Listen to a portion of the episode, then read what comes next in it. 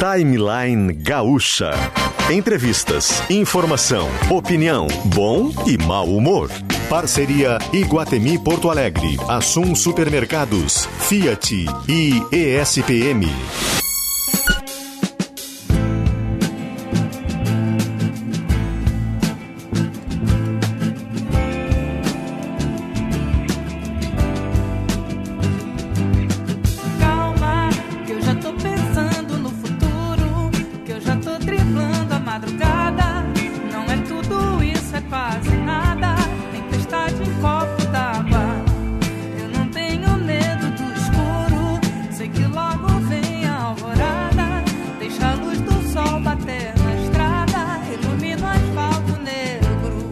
Matos e Pedro Quintana.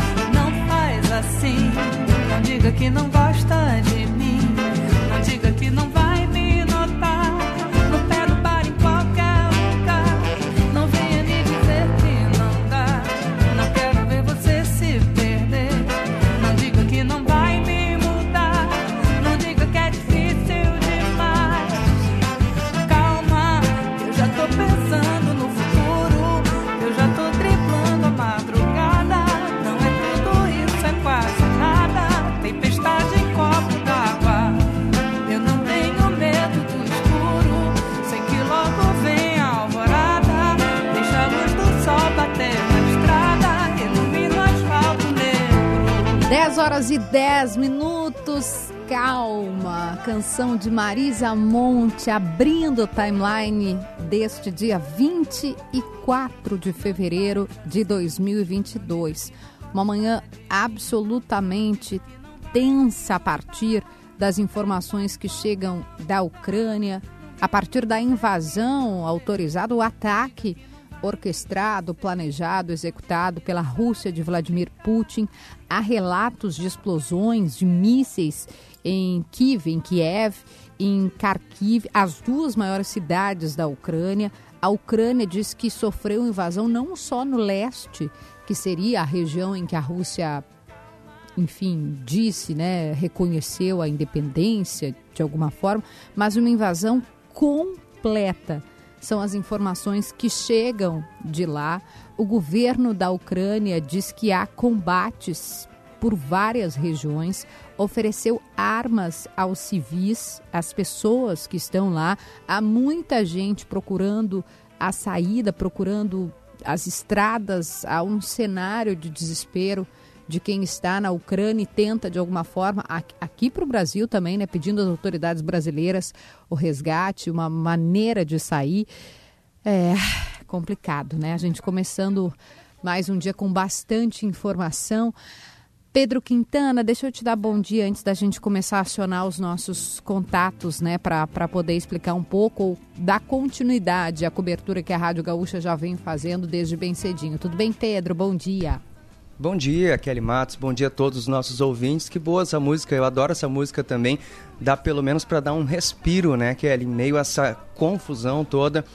É uma coisa complicada, né? Eu há muitos anos, né, a gente não vê uma, uma situação tão grave em escala mundial, né? É, em escala mundial, acho que é isso mesmo, né? Porque de alguma forma ao fazer esse movimento, ninguém está julgando, né, eh, o conflito internacional, mas tem reações para cá, para o Ocidente também. A gente já viu é, toda a preocupação das famílias dos brasileiros que estão por lá, a repercussão econômica, preço do barril do petróleo disparando, isso vai influenciar aqui para a gente, a gente que é, preço dos combustíveis, né, Pedro, gasolina, é. ontem a Gene Guerra comentava comigo. O dólar também, obviamente. O dólar também, até... Que já está em alta, né, já abriu em alta no mercado. É muita Eu coisa para a gente analisar. Uh... Quanto é que está agora? Está uh, em alta, ó, em alta de 1,65%, valendo R$ 5,08 agora. Tem até o, o, dólar tem um detalhe assim também bastante curioso, que é o fato de a Rússia, vamos pensar em BRICS, né, países uh, emergentes, a Rússia sendo um dos países junto com o Brasil, quando ela não se torna o local mais interessante por conta da guerra, por conta do conflito, muitos investidores vêm para o Brasil. Isso acaba fazendo com que o dólar baixe. É uma fuga de capitais, isso, né? Isso, a Giane explica isso muito bem. É. E de alguma forma, então, tem isso. Mas uh, o cenário é terrível, pavoroso. Uh, a Ucrânia informava 50 pessoas já, é, 50 soldados russos que teriam morrido. Imagina, é... Kelly, isso que recém começou. Bah. Começou nessa madrugada. É já tem triste. esse saldo de mortes, né? Aviões abatidos no, no céu. Um avião foi abatido há pouco nas proximidades de Kiev. A, a, informação oficial era de que seria um avião militar ucraniano que foi abatido por forças russas e que haveria 14 pessoas uh, nessa aeronave, que pelo menos cinco delas uh, já tinham tido a morte confirmada. Para quem não não pegou todo o conflito, né? Já algum, algumas semanas a gente trata sobre esse tema no timeline, tentando entender, tentando oferecer a você, para que você forme a sua avaliação, a sua opinião. A gente oferece o maior número de visões, de, de de entrevistas, de análises possível, de informações, de dados, para que você forme a sua convicção, a sua opinião. O que aconteceu de novo na madrugada, né, final da noite, a TV Globo já trazia o plantão de notícias, é que Vladimir Putin anunciou, informou que sim, estava autorizando, faria uma operação militar especial no Donbas. Essa área que fica no leste, portanto, mais pertinho da Rússia, é uma faixa mais perto da Rússia, uma área de maioria russa étnica, a gente chama assim, é, e portanto ele estaria tomando para si essa área, né? Ele faria. O que a Ucrânia está dizendo é que não, o, o bombardeio, o ataque, toda essa infraestrutura militar bombardeou o país como um todo, né? Em, em sete regiões, a informação que chega agora é, pela CNN Internacional, que as explosões foram registradas em sete regiões da Ucrânia.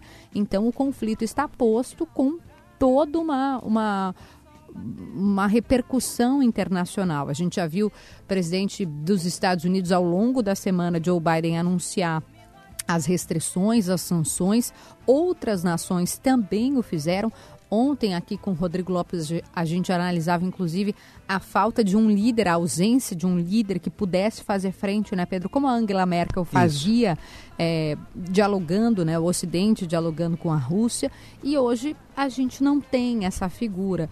A gente sabe que o Putin tem né, um, um, um conflito, um antagonismo com o governo de Joe Biden, isso não acontecia com o governo de Donald Trump. Tem muitas pontas desse conflito para a gente analisar. Então a gente vai trazer ao longo do programa de hoje muita gente para conversar e para a gente. Até mesmo, né? como a gente conversou ontem, Kelly, desses ataques vindos da Rússia acontecerem justamente eh, em períodos de governo democrata nos Estados uhum. Unidos e não republicano. Exatamente. O Trump também aproveitou um pouco disso para para tentar crescer né, e, e conclamar os seus apoiadores nos Estados Unidos e com reflexos também no cenário mundial. Deixa eu dar um, um alô para os nossos parceiros aqui. Iguatemi, diversão é no Circuito Kids Iguatemi. Não perca todos os dias até 13 de março. Está lindo! Tem desafios para a criançada. Agora nas férias, Pedro, é uma ótima oportunidade para você levar os seus pequenos para viver um circuito cheio de aventuras em brinquedos. Tem um monte de brinquedo lá. Tem o Giro Radical, Arco Play, Infláveis, Ninja Kids, videogame e muito mais esse espaço do Circuito Kids eu, eu já conferi. É demais, demais mesmo. Leva a criançada, tá na Praça Aéreo Veríssimo todos os dias até 13 de março e o valor do ingresso é de 30 reais. 30 reais, meia hora de brincadeira, as crianças ficam exaustas. E claro, não esqueça de levar a sua máscara. É o cuidado do Shopping Iguatemi para proteger você e a sua família. Também estão conosco, assum.com.br. Faça suas compras pelo site, ainda ganhe frete grátis. Só colocar meu primeiro pedido, assum.com.br e ótimas compras. Ofertas.fiat.com.br chegou a nova Fiat Toro e chegou carregada de atitude. Acesse ofertas.fiat.com.br e Prime MBA da ESPM, a revolução em pós-graduação, networking de verdade, professores internacionais, titulação com inusitude ESPM, seja Prime, espm.br barra POA. A gente vai mudar o jazz para o nosso House of Cards, porque o cenário é bastante tenso e a gente quer, de alguma forma, ampliar a nossa compreensão sobre o conflito. Está na linha conosco, jornalista, colunista da Zero Hora, nosso querido amigo Marcelo Reck, que tem uma experiência vasta na cobertura de conflitos internacionais. Marcelo, que bom te receber, como é bom te ouvir de novo aqui na Rádio Gaúcha. Bom dia. Bom dia, Kelly. Bom dia, Pedro. É um prazer bom dia. Eu falar com, falar com vocês, apesar da, com os ouvintes da Rádio Gaúcha, apesar, é claro, de ser um momento extremamente crítico é, para a paz uh, mundial, um dia muito triste né, para todos aqueles que sonham com um mundo pacífico e que possa ter suas disputas resolvidas na conversa, na diplomacia. Marcelo, uh, o, o, os Estados Unidos, de alguma forma, uh, estavam avisando, dizendo, anunciando, a inteligência dos Estados Unidos disseram não, vai invadir a Ucrânia, vai invadir a Ucrânia. O que muita gente não acreditava, porque o, o Putin tinha feito um movimento, tinha dito, né, dentro dessa guerra de narrativas, que estava desautorizando, já tinha retirado militares. O que, que mudou nesse, nesses últimos dias, nessa última semana, que fez com que a gente chegasse a esse ponto absolutamente lamentável de bombardeio em mais regiões, né, um ataque militar efetivo em sete regiões da Ucrânia? É, na verdade, não houve mudança. Né? O, o Putin é isto mesmo uh, que o mundo agora está, que não tem tanta intimidade, familiaridade com, com, com, o regime dele, com o estilo dele. Ele é isso mesmo. Ele blefa, ele mente, ele usa né, essa cara de jogador de pôquer, né, que se diz de Exato. poker face,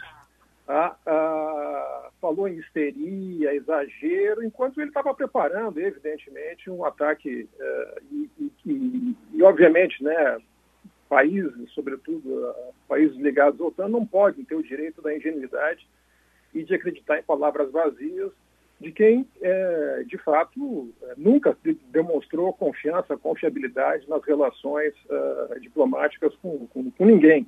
Né? Então, o, o, Putin é do partido dele mesmo, ele tem o objetivo de restaurar em torno dele a, aquela aura imperial do czarismo, misturado com um tanto de totalitarismo ainda herdado do Império Soviético, é, de uma grande Rússia, é, baseado, obviamente, no uso da força.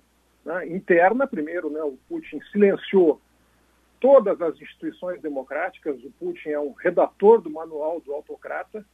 Ele submeteu a imprensa, a imprensa russa hoje é uma imprensa subserviente, né, que é ou ligada ao Estado ou teve a sua voz silenciada por pressões, por intimidações, por uh, uh, pressões econômicas ou até mesmo eliminação física. Muitos jornalistas mortos, investigativos, uh, que investigaram... E tem envenenamento também de adversários, né, Rec? E ele, o principal líder da oposição uh, russa, que inclusive se manifestou contra essas ameaças à Ucrânia, foi envenenado, foi salvo graças a uma operação que o levou para a Alemanha e está preso hoje uh, na Rússia. Então ele aprisiona os, os, adversários, ele submeteu à Suprema Corte, o judiciário russo, quer dizer, ele, ele segue todo aquele manual do autocrata, controla todas as instituições, né, a ponto da Duma, né, que é a Câmara alta do parlamento uh, russo, que é aprovado por unanimidade. O parlamento russo aprovou por unanimidade o ataque, né? aquele reunião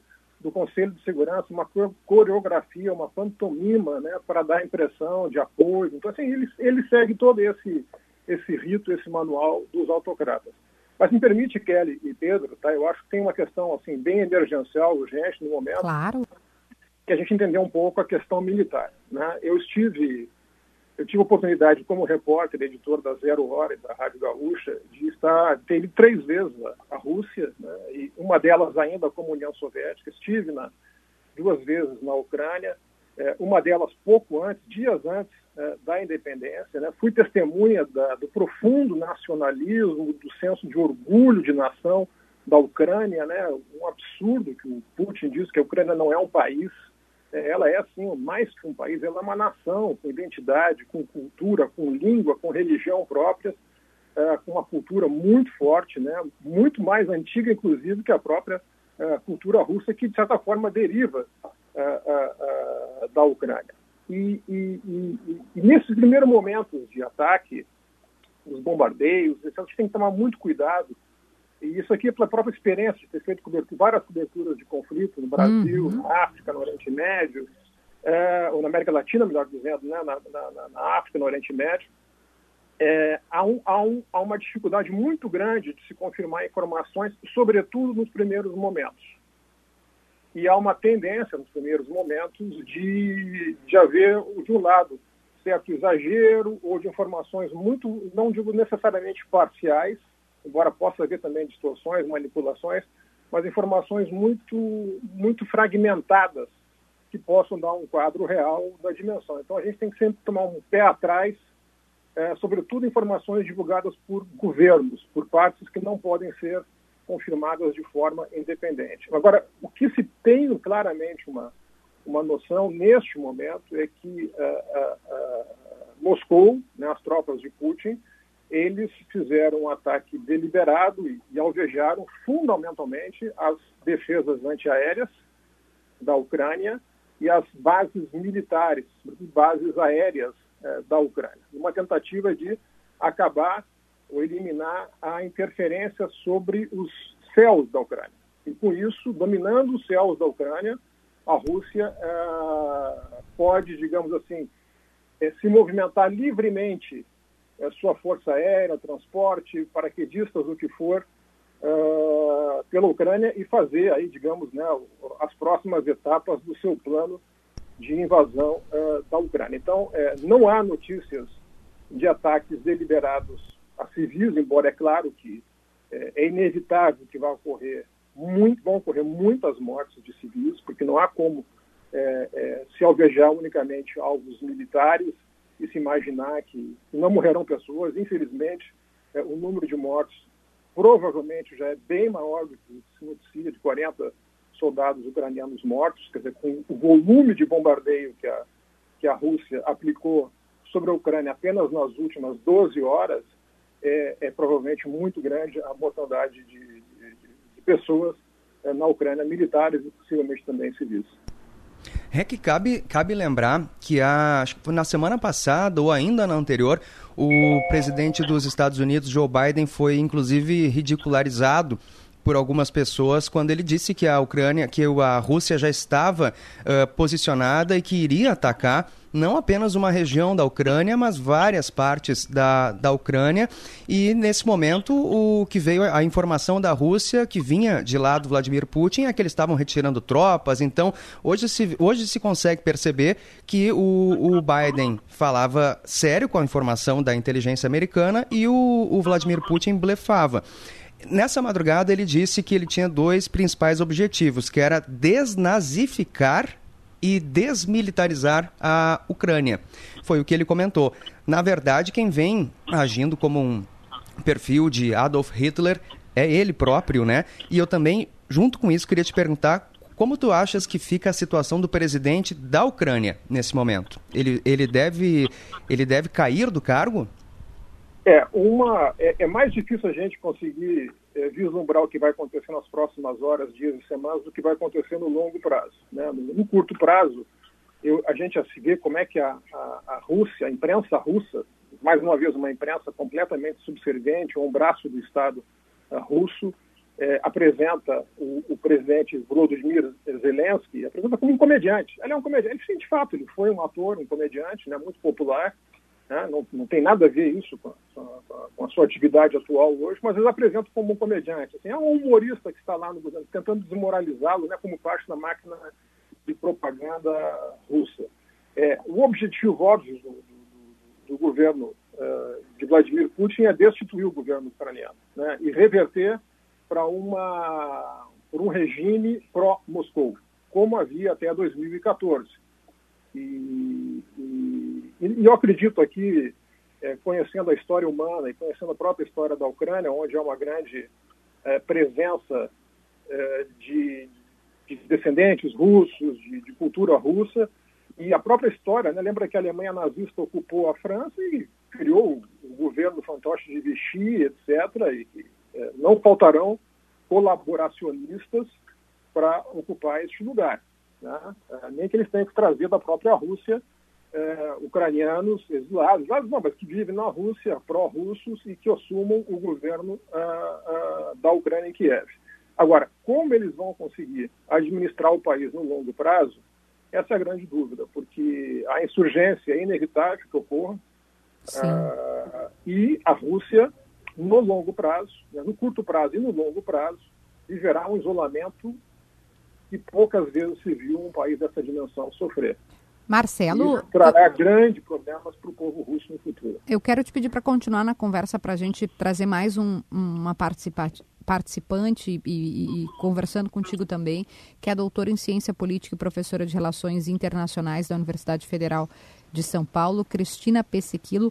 Professora, uh, alguns dos nossos ouvintes, o Marcelo acabou de citar a questão da Alemanha, né? E alguns dos ouvintes e dos leitores fizeram a comparação e nos perguntaram se faz sentido a comparação com a invasão da Polônia é, na Segunda Guerra, que deu início à Segunda Guerra, é, no caso do, do, governo nazista, Alemanha nazista e de Hitler. Isso foi em 39, 1 de setembro de 39. Faz sentido esse tipo de comparação ou nós estamos diante de outro cenário é, com a invasão russa nesta madrugada, nesta manhã, uh, à Ucrânia? Tudo bem, professora? Bom dia. Tudo bem, bom dia. É, eu, eu acho que essas comparações elas são um pouco complicadas, né?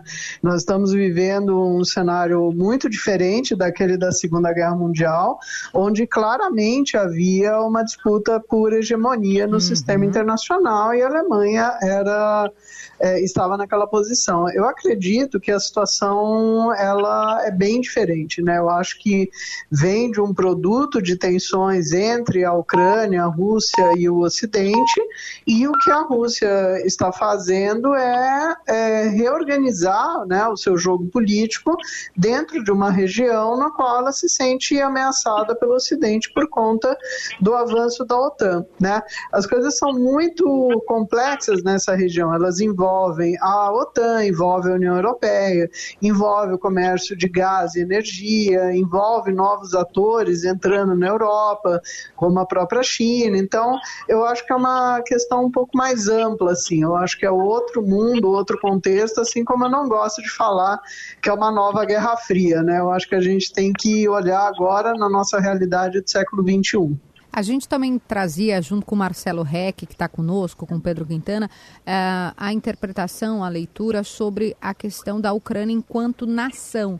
Porque a Rússia e o Putin eh, se incomoda muito, né? Estou falando de forma coloquial, leiga, com, com a, a Ucrânia possivelmente ir para a OTAN. Acho que nem iria, mas enfim, né, com o fato de perder esse espaço, esse poder. Qual é a leitura que a senhora faz, professora, sobre essa, esse conflito e essa, essa disputa de poder mesmo, né, do Putin querendo continuar a ser esse cara que, que, que domina aquela região sem deixar OTAN, Estados Unidos, países da Europa avançarem para o lado de cá? É, é uma preocupação de segurança do, do, Putin com relação às suas fronteiras. A gente não pode esquecer que durante toda essa primeira década do século XXI, a Rússia ela se sente muito pressionada pelo Ocidente, porque nós vemos a OTAN avançando nas fronteiras russas, né, com a, o ingresso dos países bálticos, com os países do leste europeu, que antes funcionavam como uma zona de proteção entre o Ocidente e a Rússia, e aí você fica com uma vulnerabilidade muito grande com relação às fronteiras que ainda não estão tomadas pelo Ocidente, e fronteiras que eram da antiga União Soviética. Então, o desafio é um desafio de segurança, é uma questão de vulnerabilidade. Por quê? Porque se você tem na Ucrânia uma presença da OTAN, né, ou seja, se a Ucrânia se torna membro da OTAN, ela estaria incluída em cláusulas de segurança coletiva que, na verdade, colocariam a possibilidade de um embate direto entre a OTAN barra Estados Unidos e a própria Rússia. Então, é natural que o Putin, ao se sentir ameaçado, ele faça esse movimento. E é um movimento muito similar aí à guerra da Crimeia, em 2014. Né? E a gente não pode esquecer que todos esses países, Ucrânia, Belarus, né, mesmo outros da Ásia Central, eles têm naturalmente uma grande parcela de população russa e são identidades historicamente misturadas. Então, assim como você tem movimentos pró-separatismo da Rússia na Ucrânia, você tem movimentos pró-Rússia dentro da própria Ucrânia e de outros estados da região. Professora, o presidente dos Estados Unidos, Joe Biden, ele vai se reunir hoje, pelo menos essa é informação que se tem até o momento, com os líderes do G7 e deve fazer um pronunciamento ao longo do dia. É, eu lhe pergunto, devem vir apenas mais sanções? O que, que o, os países do Ocidente, do G7, podem fazer nesse momento para barrar a Rússia, para barrar o, o Vladimir Putin, em um momento que essas sanções, de uma maneira ou de outra, elas acabam prejudicando não só a Rússia, mas a, a Europa, né, como uma, de uma maneira geral, até porque a Rússia é um dos principais fornecedores de gás, por exemplo, da, da Europa. Como é que a senhora vê a situação? Então, perfeito. Eu acho que você tocou no ponto central, que é a questão do gás, né? Que é a questão da dependência energética da União Europeia da, da Rússia. Então, qualquer sanção econômica que ela avance para um setor energético e que vá cortar, de repente, o suprimento russo para a União Europeia, vai ter consequências enormes para uma economia que está saindo de uma situação de pandemia, né? A Europa ela estava começando a tentar voltar a uma vida de normalidade, né? Então a gente já tem o preço do gás nas alturas, né? A gente já tem um aumento de preço de alimentos, mas principalmente aumento do preço da energia no cenário de inverno, né? Então qualquer consequência econômica ela atinge é, não só a Rússia, mas diretamente a União Europeia e atinge na, praticamente de maneira nula os Estados Unidos, ou seja, os Estados Unidos meio que lavam as mãos, né? Então, o que a gente tem observado é esse jogo de pressões americanas para tentar avançar as sanções econômicas, né? Eu até acrescentaria a coletiva hoje do secretário-geral da OTAN, uhum. falou, avisando, né, para não entrar no território de países da OTAN, mas o nó da questão é sempre o gás, né? Como é que a gente vai fazer sem gás russo na Europa? E a Europa ela perde muito sono com isso. Marcelo, vou deixar também para você, o Marcelo está conosco, Marcelo Reck, que é jornalista, então vai, vou deixar a pergunta também aqui na nossa roda, por favor. É, também ó, meu abraço aí, professora Cristina. É, o, o, o, de fato, as sanções, tá, elas são a única arma possível neste momento, é, uma vez que não há hipótese de se colocar tropas no chão diretamente em confronto com a Rússia, podendo desencadear um conflito de proporções muito maiores por parte da OTAN. Então, é, é uma arma pouco útil, no fundo, pouco eficaz no sentido de criar, no curto prazo, uh, alguma resistência, alguma, enfim, uh, alguma reviravolta nessa circunstância. Porque a Rússia tem uma, uma reservas econômicas muito grandes, mais de 600 bilhões de dólares, ela já tem uma série de sanções, convive com essas sanções e tem um aspecto muito importante. Antes de desencadear a operação contra a Ucrânia, a Rússia firmou um acordo, celebrou um acordo com a China. Ah, o Putin se encontrou com, com, com, com o líder da China e fecharam um acordo de paz, entre aspas, para sempre. E, de certa forma, a China eh, abriu as portas para uma, um respiro é, da Rússia, caso venha a ser necessário. É importante dizer que a Rússia, do ponto de vista econômico, não é uma potência. Ela é uma potência militar e, sem dúvida, uma potência nuclear. Uma potência econômica ela não é. Ela tem um PIB menor do que a da Coreia do Sul. Ela tem um PIB equivalente à da Espanha. É, o mundo, fora a questão do gás é, e do petróleo e de alguns minérios, é, não se ressente da economia russa. A Rússia é hoje um grande posto de gasolina da Europa.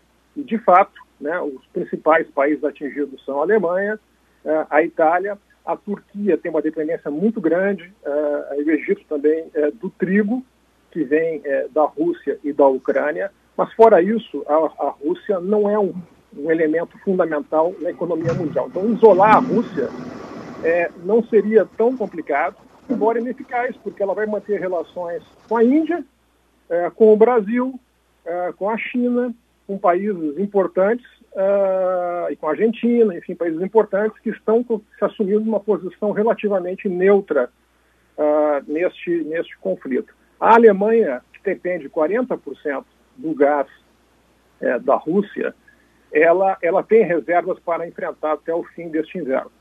Tá? E é um inverno muito moderado na Europa, com baixo consumo uh, de calefação, enfim, ela consegue manejar até o fim do inverno, até abril, é, março, abril, tranquilamente. Agora, para o inverno que vem, é, terá que encontrar outras formas alternativas, caso se mantenha o isolamento da Rússia, que eu acredito que vai se manter por muito tempo. Além do que, a Rússia passa a ser hoje um parceiro totalmente inconfiável. Né? Acho que pouca gente vai querer firmar um tratado, um acordo com a Rússia, enquanto ela não fizer uma penitência sobre o enorme equívoco que ela está cometendo. Né? Ela rasgou, por exemplo, o Tratado de Budapeste, o Tratado de Budapeste foi assinado em 94, no, pelo qual a, a Ucrânia, que tinha a terceira maior quantidade de ogivas nucleares da Terra, entregou seu arsenal nuclear à Rússia em troca do reconhecimento da Rússia à integridade do território ucraniano, o que ela desrespeita, desrespeitou hoje com, com toda a força que nós estamos vendo.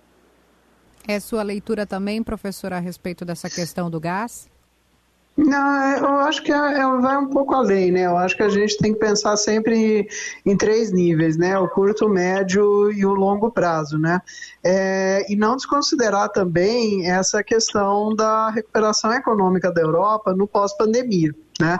Eu acho que a União Europeia ela vem demonstrando um desconforto muito grande com relação aos Estados Unidos e as pressões que os Estados Unidos vinham fazendo na Rússia e vinham fazendo com a Ucrânia, né, junto com, com o Reino Unido. Né? A gente não pode esquecer que quem está puxando isso é Estados Unidos e Reino Unido, e Reino Unido que não está mais na União Europeia.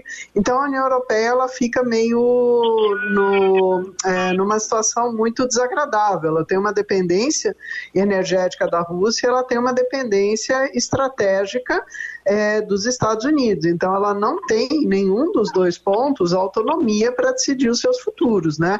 Então, no momento de pós-pandemia, você queimar reservas estratégicas de energia é muito perigoso. O que eu vejo é que a Rússia Professora, vamos ver se a gente retoma o contato. O que eu vejo é que a Rússia, às vezes ligação de WhatsApp dá essas, hum, essas caiu, né? interrupções, né? assim, né? Vamos ver se a gente consegue retomar.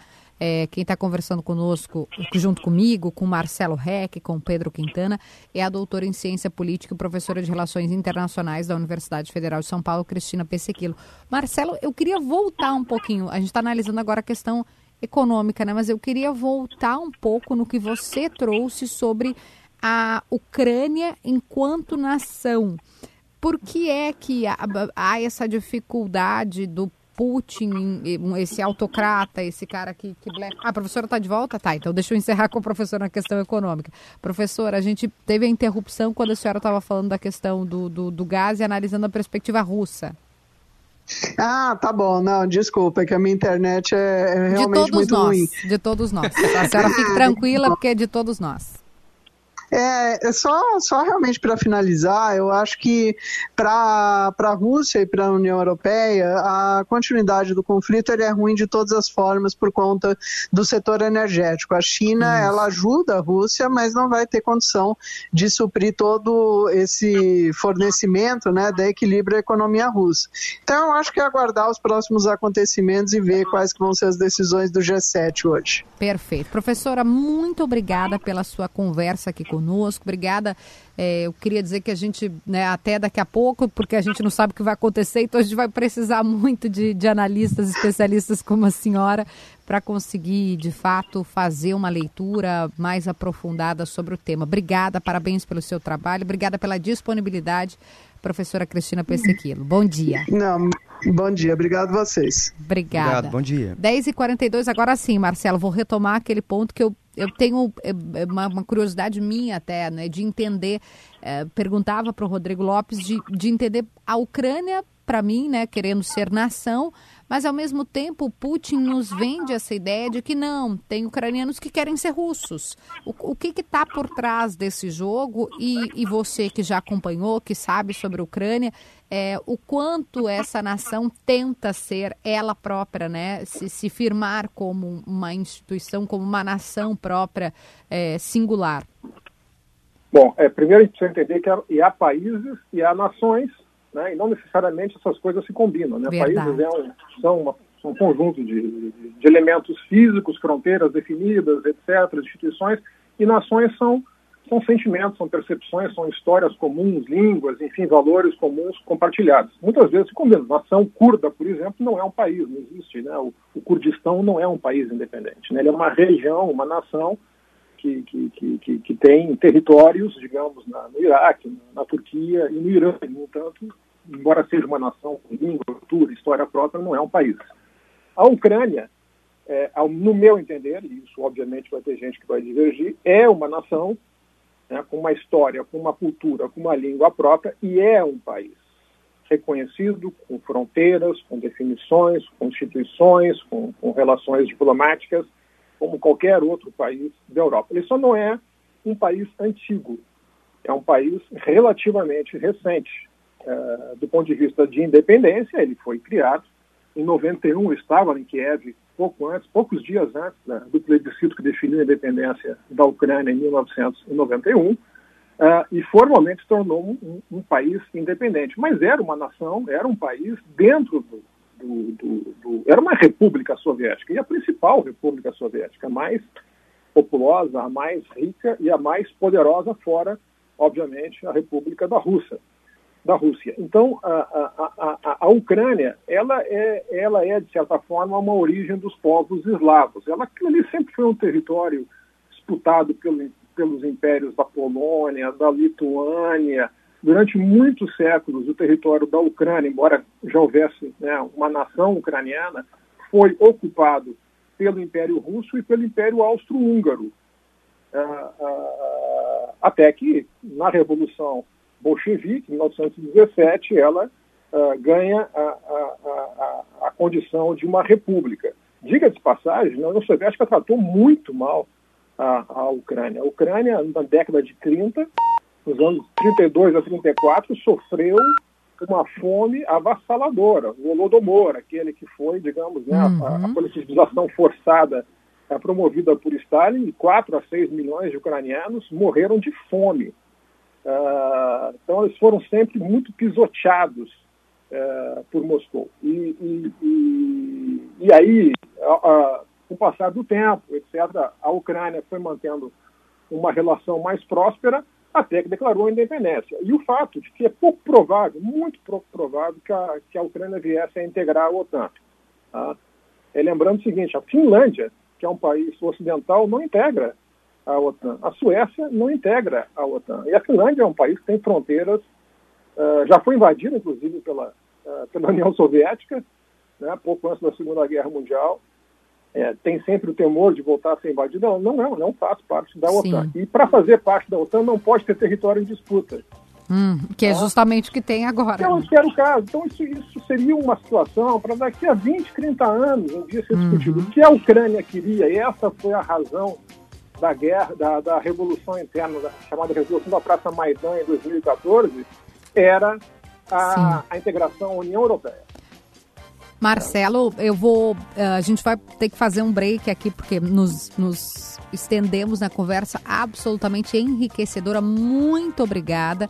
E também vai ser um até breve, porque a gente vai voltar a te chamar para continuar fazendo essas leituras sobre o que está acontecendo. Obrigada, viu, Rec, por conversar com a gente. Bom trabalho aí. E mais uma vez, obrigada por descomplicar, por fazer todo mundo entender esse conflito sob diferentes perspectivas. Bom dia. Grande abraço, Kelly Pedro. Marina Pan tem uma manchete que vai ser ampliada logo depois do intervalo, que eu preciso pagar o comercial. Marina, conta pra gente qual é a sua informação manchete e traz logo em seguida. Manifestação do vice-presidente da República, general Hamilton Mourão, sobre essa situação de invasão da Rússia à Ucrânia, Kelly. Em seguida, não sai daí que a gente já volta. A nova Fiat Toro já está nas ruas ela chegou com muitas novidades. Novo design, nova central multimídia de 10,1 polegadas, a inovação do sistema Fiat Connect Me e muito mais. Aproveite essa oportunidade. Fiat Toro Flex, a pronta entrega com bônus de até 10 mil reais. Vá a uma concessionária Fiat ou consulte as condições em ofertas.fiat.com.br. Nova Fiat Toro, carregada de atitude. Juntos salvamos vidas. Pronto para os desafios do Circuito Kids Iguatemi? Nessas férias, traga os pequenos para viver um circuito cheio de aventuras em brinquedos como Giro Radical, Arco Play, Infláveis, Ninja Kids, videogame e mais. O espaço do Circuito Kids Iguatemi está na Praça Érico Veríssimo todos os dias, até 13 de março. E o valor do ingresso é de 30 reais por meia hora de brincadeira. Ah, não esqueça da sua máscara. E aí, meu amigo, que cara de preocupação é essa? Tô arrasado, cara. Tive um encontro ontem, saímos para jantar, fomos pro meu apartamento e na hora H falhei. Isso nunca me aconteceu antes, cara. Quem entende de disfunção erétil são os médicos da Clínica Alpha Men. Mas tem que ir lá, tem que tomar uma atitude. Clínica Alpha Men, sexo é saúde. clínicaalfamen.com.br 3013 7172. Responsabilidade técnica Cris Greco, CRM 34952. Nas ruas. Trânsito bom para você aproveitar as promoções do Liquida Porto Alegre até 26 de fevereiro. Confira as lojas participantes em liquidaportoalegre.com.br. Retornando com comentários do trânsito aqui na programação para falar da BR-116, ali no trecho inicial da rodovia em Canoas, no sentido interior, trânsito mais intenso próximo à estação de trem Fátima em razão de obras. Trânsito bom para você aproveitar as promoções do Liquida Porto Alegre até o dia 26 de fevereiro. Confira as lojas participantes em liquidaportoalegre.com.br. Vacina é saúde, vacina é proteção. Cuide de quem ama com todo o coração. Vacina é saúde, é sinal de respeito. Vamos lá, criançada! Coragem no braço, amor no peito. Vacine suas crianças entre 5 e 11 anos. Vacinação infantil Covid. Coragem no braço, amor no peito. Governo do Rio Grande do Sul. Novas façanhas na saúde.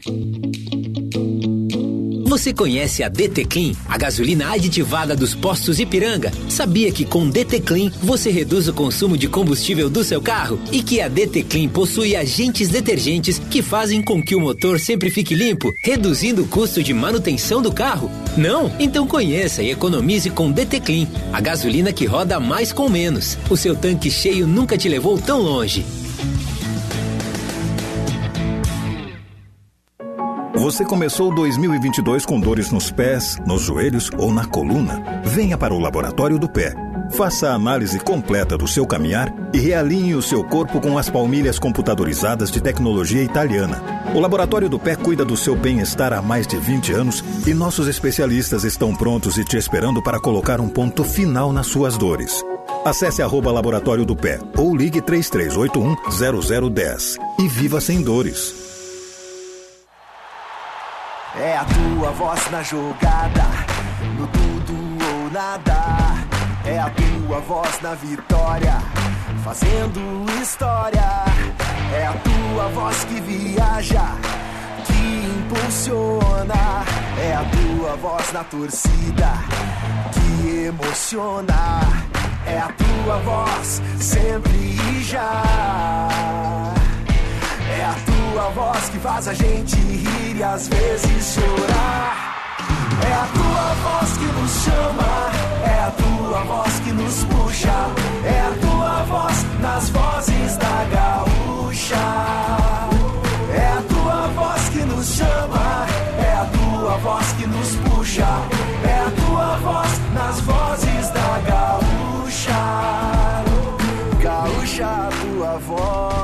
Gaúcha 95 anos. A tua voz.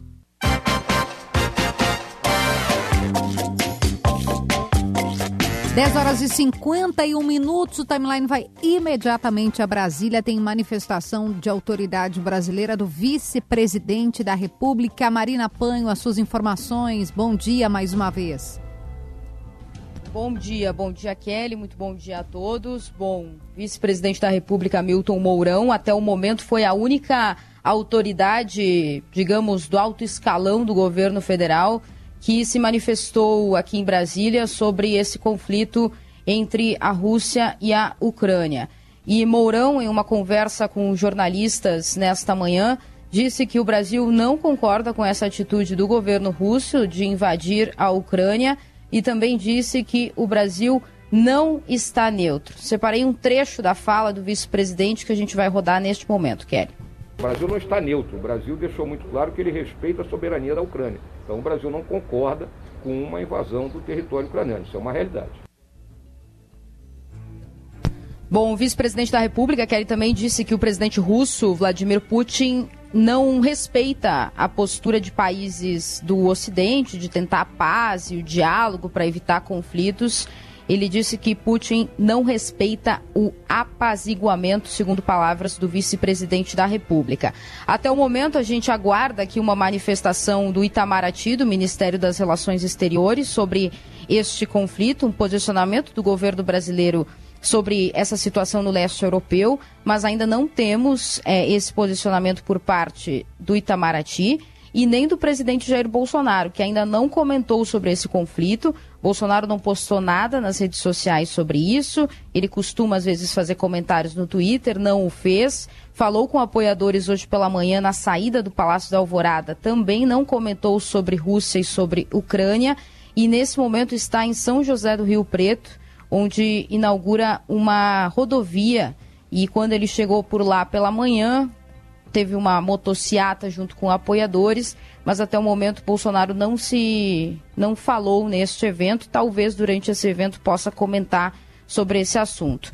Uma outra informação importante, Kelly, é, claro. são manifestações de embaixadas, embaixadas, isso é importante porque há brasileiros nesse momento na Ucrânia e a embaixada do Brasil, que fica em Kiev, na capital da Ucrânia, disparou hoje uma orientação em um grupo de troca de mensagens que mantém com brasileiros que moram na Ucrânia, também postou nas suas redes sociais. E a recomendação é: brasileiros que moram na Ucrânia se possível, saiam tão logo do país caso tenham condições de se, de se deslocar por meios próprios e em segurança para outros países. Se não tiverem, a orientação é procurar um lugar seguro. Kelly. Perfeito. Marina Panho em cima do lance, já trazendo a manifestação do vice-presidente da República sobre o governo brasileiro e o Ministério das Relações Exteriores, o que a gente chama de Itamaraty. O Itamaraty tem uma tradição de postura afastada dos conflitos e mais, de não tomar partido. É interessante a gente ficar olhando, né? E a Marina Panho tá, tá atenta a isso para saber qual será é, o tipo de postura que o Brasil vai adotar no caso desse conflito. Pedro Quintana, um beijo, obrigada pela companhia. Que um dias? Beijo. que dias que, A gente só conosco? toca a trilha de House of Cards agora, Nossa. tu viu? Só. É, não muda o jazz mais, mais, é só House Não muda of mais, Cards. é só o mesmo jazz. obrigada, querido. Até amanhã. Beijo a Obrigada. todos. O Pedro volta amanhã conosco. Muito obrigada aos nossos parceiros comerciais aqui no Timeline.